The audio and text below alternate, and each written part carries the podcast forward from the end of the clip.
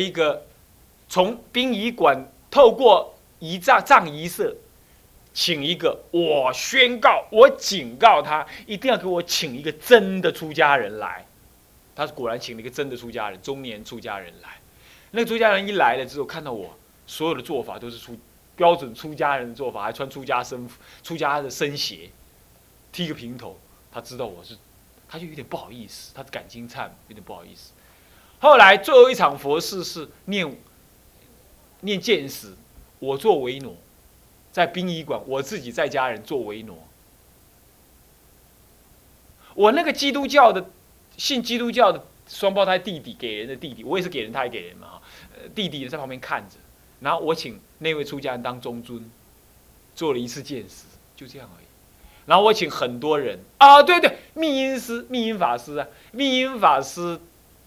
打木鱼，而我做维诺，然后那个派公派密音法师来帮忙，然后然后那个那个呃那那位请来的出家人当中尊，这样我把一场我父亲超荐唯一的一场超荐佛事搞定，剩下来都是我带的《金刚经》在军中诵经回向给他，没有了。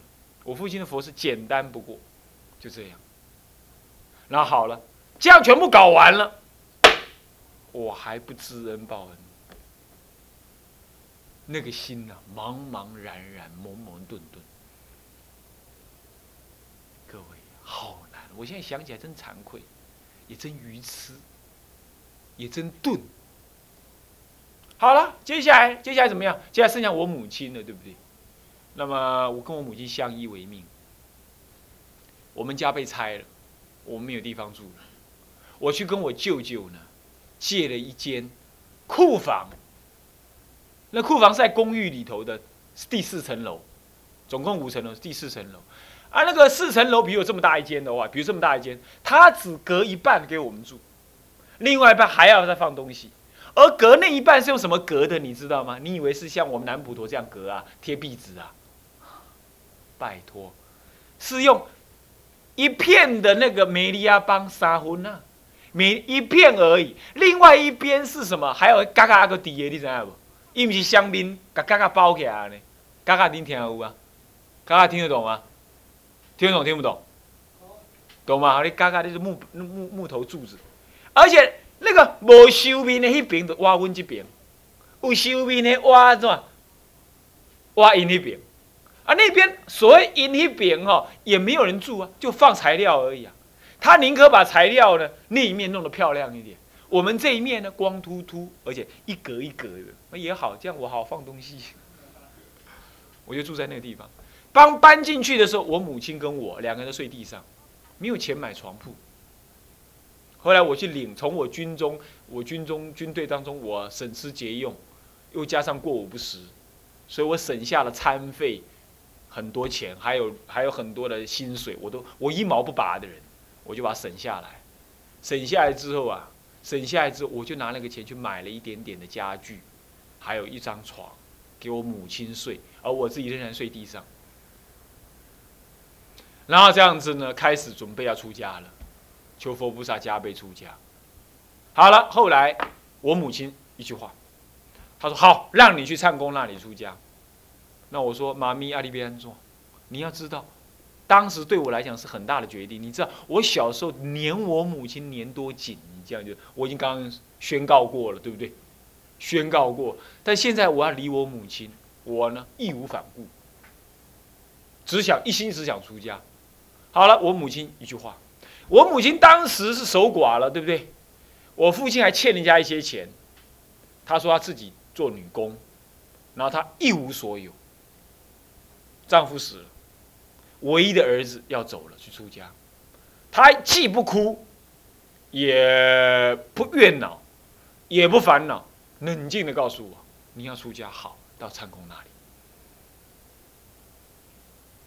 所以他后来有大福报，他往生的时候有大福报，悟光金色啦，好多地方来帮他念佛，念三十六个小时。入关之后，每一天自动有各地方的居士自动来给他助念二十个小时，连念七天，我没有要求他们，主动来，而且欢天喜地的来，还不是被人家叫的啦，还是争先恐后的来念他。然后呢，后来他的骨灰化成那个什么，化成面粉，揉在面粉里头，要供养到海洋里头去，自然的能够租得到船。大家也欢天喜地，整整一条船，上百人送他，把那个把那个骨灰送到海里去，那他自己得来的福报。你看看那大施舍，把他的唯一儿子在那种情况底下舍出。那即使是这样，我跟我母亲带我母亲出家，在在清凉寺的时候啊，我仍然没有念恩。我只老觉得我这个母亲呢，哎呀，老了，这这这这没学佛。我那时候学戒律嘛，看到我母亲真的没有一样是合乎戒律的出家人了。我常常去骂他，老婆散了，你唔通安尼啦，是你干咩财啊？这这这这这无行出家人，常骂他。还是没有知恩报恩啊！当然不是骂他就不知恩报恩，但是那种心情决然不是知恩报恩。我不晓得你们回家里跟你的母亲、父亲是什么心态，没有知恩报恩。说实在话，没有。好，一直到有一天，不知道又为了什么事情，晚上晚课完了，在清凉寺晚课完了，我把我母亲留在那个大殿外面，就就就把又把她说了一顿。我母亲大概给我说的受不了了，啊，因为她以前开过刀，她不能受到太大的刺激，啊，不能受太大刺激，她有点受不了，她受不了，她就有点很不能控制，他就说：“你不要管我了啦，什么的。”她就开始骂，开始骂我。那我刚开始跟他讲：“哎，你不要骂棒比丘。”我还用这种道理来跟他讲：“你不要骂棒比丘。”但是就在那一刹那，我突然间看到我母亲这样说，我突然间。这没有来由的，你知道吗？没有来由，所以我常常说，修行要培养善根，那不是用说的。那时候谁能说我？谁敢说我？那在那清凉寺，没人敢说我的，包括我师傅也不敢说我。他说什么？我正当管理。你说我什么？那时候我是很凶的人，没有像现在，现在不凶了，现在一点都不凶，现在只是坚持。我现在现现在其实我大声骂人，你们都应该知道，我那时候也不是什么。什么真正凶啊，或者怎么样？那以前真凶啊。那么呢，那么就，那么就，那么就，那么就骂骂，那他就这样子反应。那我突然间吓了一跳，然后一下啊，我就跟他讲啊，抱歉了，抱歉了，我不是那个意思啊，你不要这么紧张了，你不要这样这样这样。那他还是有点控制不住那样子。就在那一刹那，我印象很深。那样，我突然间有个想法。啊，母亲老了，母亲老了，我能够再照顾她的机会不多了。算了，母亲能出家已经不错了。从今而后，无论他有理没理，我也要知恩报恩，我都要顺着他，带他走向学佛的未来。一直到他往生，我不要在他往生之后再来后悔。那个念头就在观音菩萨大殿前面，没有人出现。他这样子，他也大吼大叫啊，竟然没有人出现，好像没有人任何人听到一样似的。然后那个就在那一刹那，我突然有这种感觉，那个感觉到我现在还鲜明的在我心中浮现着。我就凭那点感觉，从那天开始，我没有任何的勉强，就像开悟了一样似的，我没有任何的勉强，我对我母亲的一切作风完全改变。他干什么，我都说基本上都说好。他就给我讲一些任何的闲话是非，我都像听个小老人、小孩在那些讲讲好讲话一样，我都存在一种。很哎，这个人很可爱，啊，很有意思，还没关系，这种心情。他无论讲再怎么不合理的事情，啊，再怎么不合理的事情，我都会，我都会觉得，嗯，这是一件可爱的人。他讲的话不算数，没关系。然后他生病，他什么要求，我都不会，乃至有稍微考虑一下的念头。我几乎没有没有第二句话，后好，我就说，他要我怎么样，我就做。只是偶尔我会跟你讲，哎，你不要那么累哦，你不要那么样子，就这样。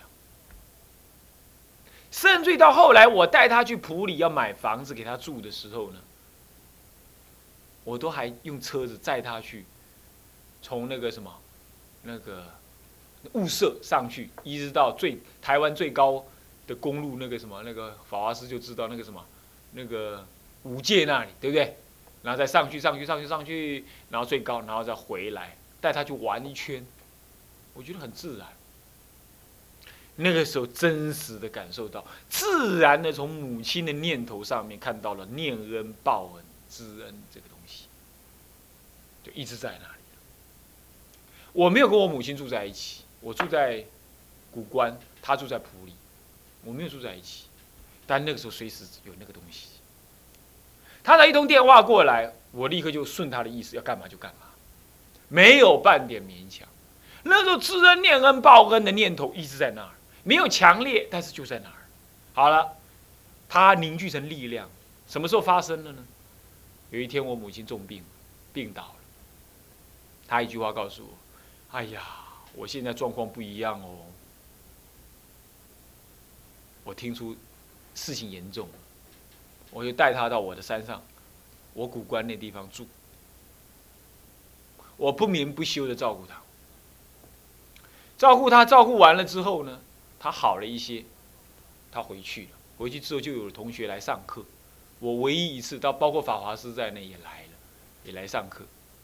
啊，他是上完课才来南普陀当学生的，啊，那上课上完之后他又病大，这一次第二次病可不一样了，上吐下泻等等，这以后我才写成文章好了。他那个时候非常冷静，然后这时候我知道已经不可以了。就在他好之后，我们还才买妥房子，然后他去住，住在那个房子里头的话，事情就发生，开始就病了，很厉害，如何如何，运气不好，运气不好。那么呢，就开始一直不好的时候，我我去那照顾，我就住在那里，一住两个半月多，三个月还是多少？我没有一天睡超过四个小时、两个小时，没有一天这样，几乎没有。到后来是几乎在拿药给他吃的时候，我自己都在打瞌睡，是到这种程度。我只要一屁股一着一着地，我就打瞌睡，太累太累，没有任何人来代替。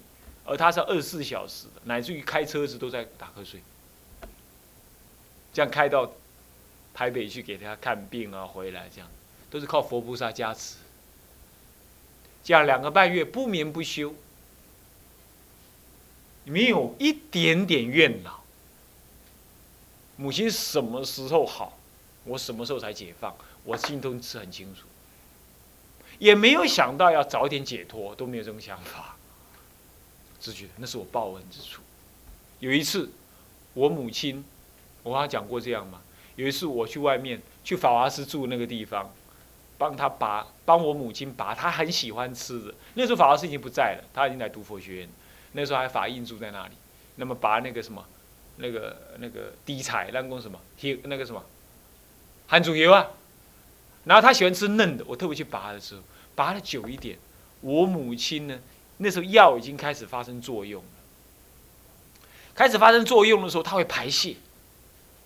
他肚子胀得很大。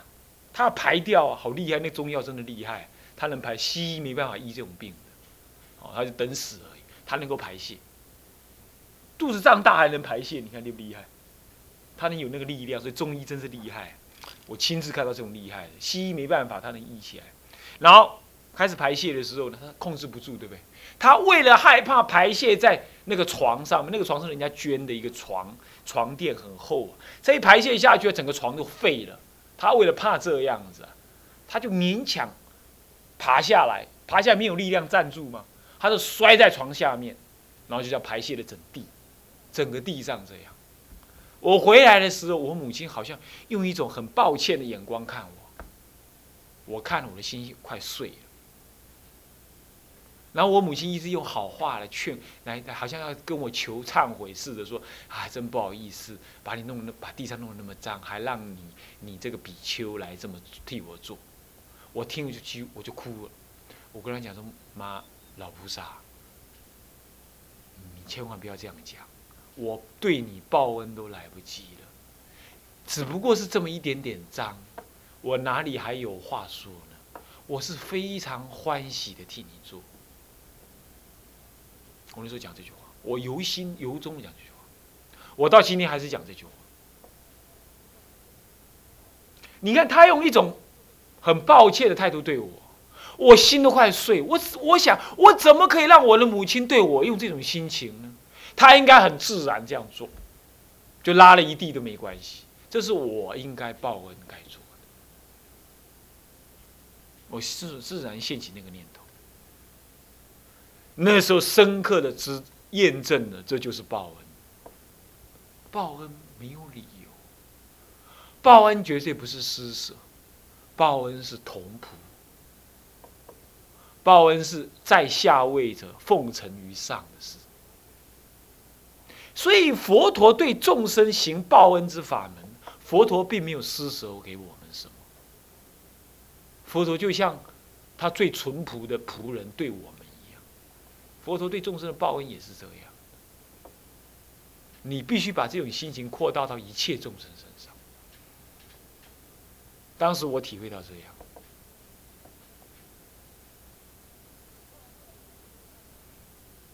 后来在我跟他的相处当中，我觉得药是一部分，最主要是我那个念头，那种无以复加的为母亲的念头，我没有出现说我要这样，我只自然流露这个念头的时候，我母亲产生了很大的精神的支柱。后来他几乎是有这种开悟的感觉，他在病中有很甚深的思维，然后他告诉我一句话，他说：“我后来他往生前一个月，病的实在是站不住脚了，我要去光云寺主持佛七，我跟他我老菩萨讲说，老菩萨，看这个样子，我不能离开你照顾你。”那下个月就要去主持佛七的，恐怕不行。这样子好不好？我跟光云寺讲，让他们另外找人，免得时间太紧迫，他们找不到人。我母亲跟我讲一句话，她说：“花叔啊，他称我称法师，他不称我法藏师，他称我是称法师。他说法师啊。”现在正是你对阿弥陀佛表现信心的时候。你都在外面跟人家讲对阿弥陀佛有信心，你今天是去是去弘法利生，那是他讲法了啊，弘法利生，阿弥陀佛一定会加持。我的事情你不用担心，你尽管去。我听这话，我心中啊惭愧无以投地。一个病人病到这样子，他那个时候药还没有产生作用哦，肚子还胀得像大皮球一样，有两个篮球那么大，胀到那个把肺都顶住，他都不能呼吸了。但他眼睛啊发亮，就这样告诉我，很冷静的在床上这样告诉我。我一听，我惭愧透顶，我跪在他眼前，我跟他讲说：“老菩萨。”凭你这句话，从今而后我不再怀疑，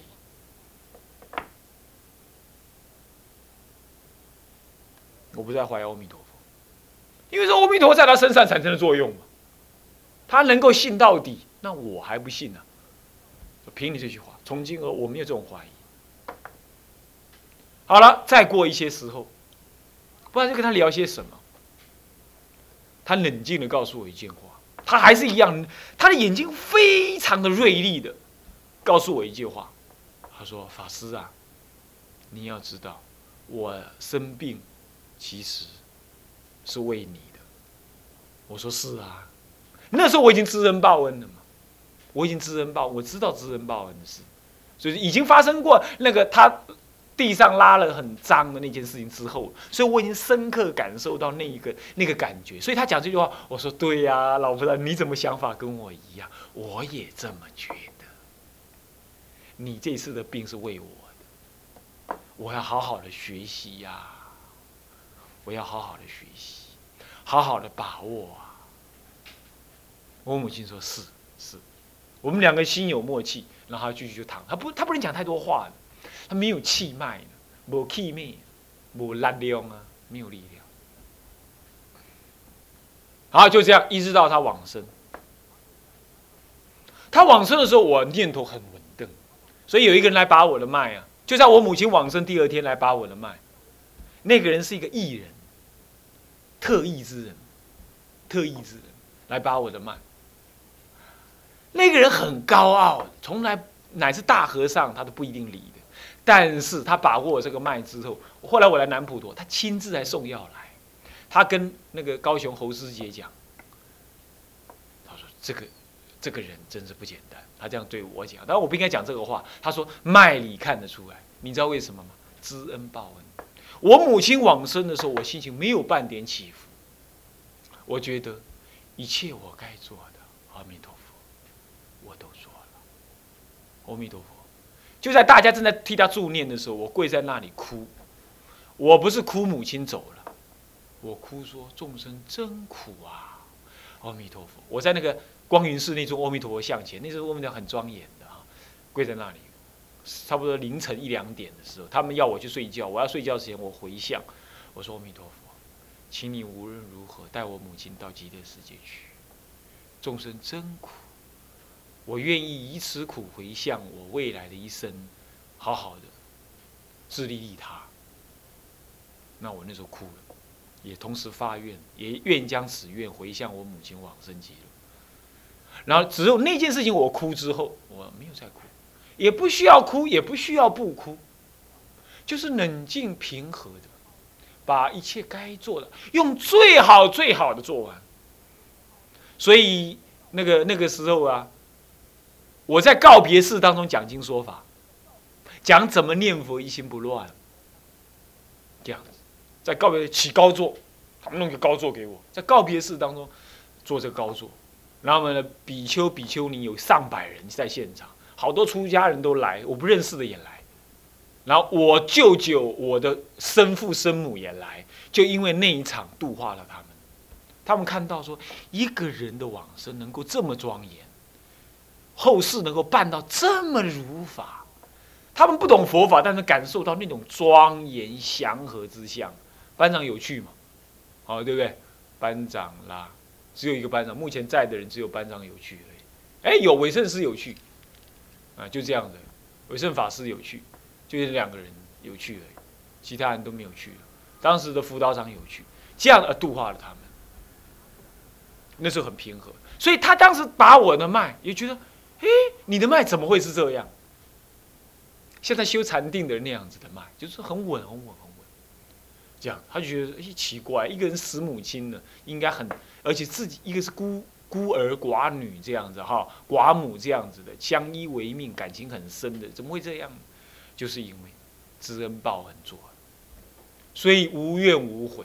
各位，一个人在临终的时候也会是这样的，他对这一生他无怨无悔，所以临终无什么无恐惧，无挂碍，持戒精进，度化众生的事情做完了，你临终真的无挂碍。因为你不辜负众生，也不辜负己灵，能持戒的你都持，既不辜负己灵，也不辜负众生，那你临终还有什么挂碍？就躺在那吉祥卧，阿弥陀佛，阿弥陀，没有谁再来干扰你，该做的你都做了，对不对？是不是这样？所以我也那个时候感受，从我母亲的往生的，我也感受到这个感觉。你可以临终无挂碍，是可以，有可能。这就是知母念恩报恩。最后做个结论：念恩报恩真的不容易。就在我事实上是到了清凉寺出家之后，不晓得几年，好像两年还是三年，才开始现起这个念头。到了我母亲临往生前，也就是三四年前，我对知恩报恩的体会才进入真正深刻的阶段。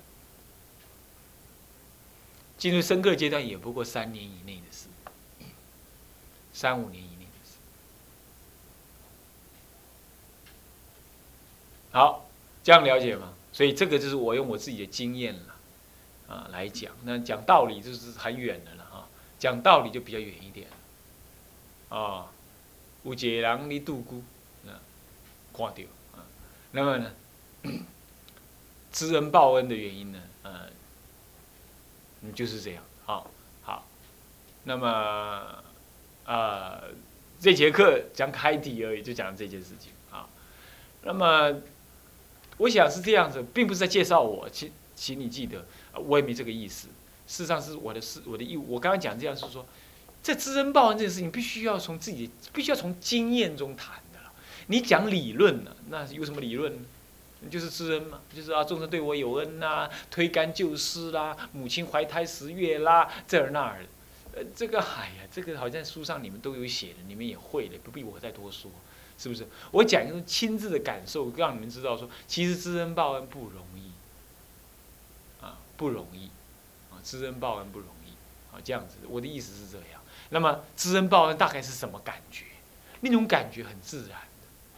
所以到后来，我到现在哈，想起母亲，我我的书桌上一定放在我母亲的相片，我的夹子里头一定放我父亲母亲的相片。